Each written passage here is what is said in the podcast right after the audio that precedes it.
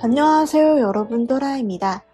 每天只需几分钟就可以学会韩语法。今天我们要学习的语法内容是“아우요서그런지”，用在动词、形容词词干和体词谓词形后，相当于汉语“可能是因为”的意思。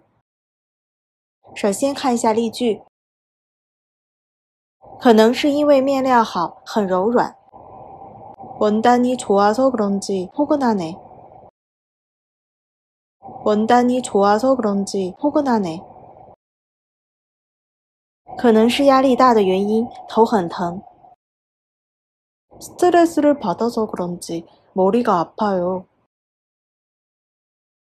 스트레스를 받아서 그런지 머리가 아파요.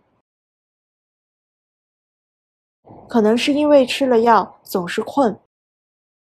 약을 먹어서 그런지 자꾸 졸려.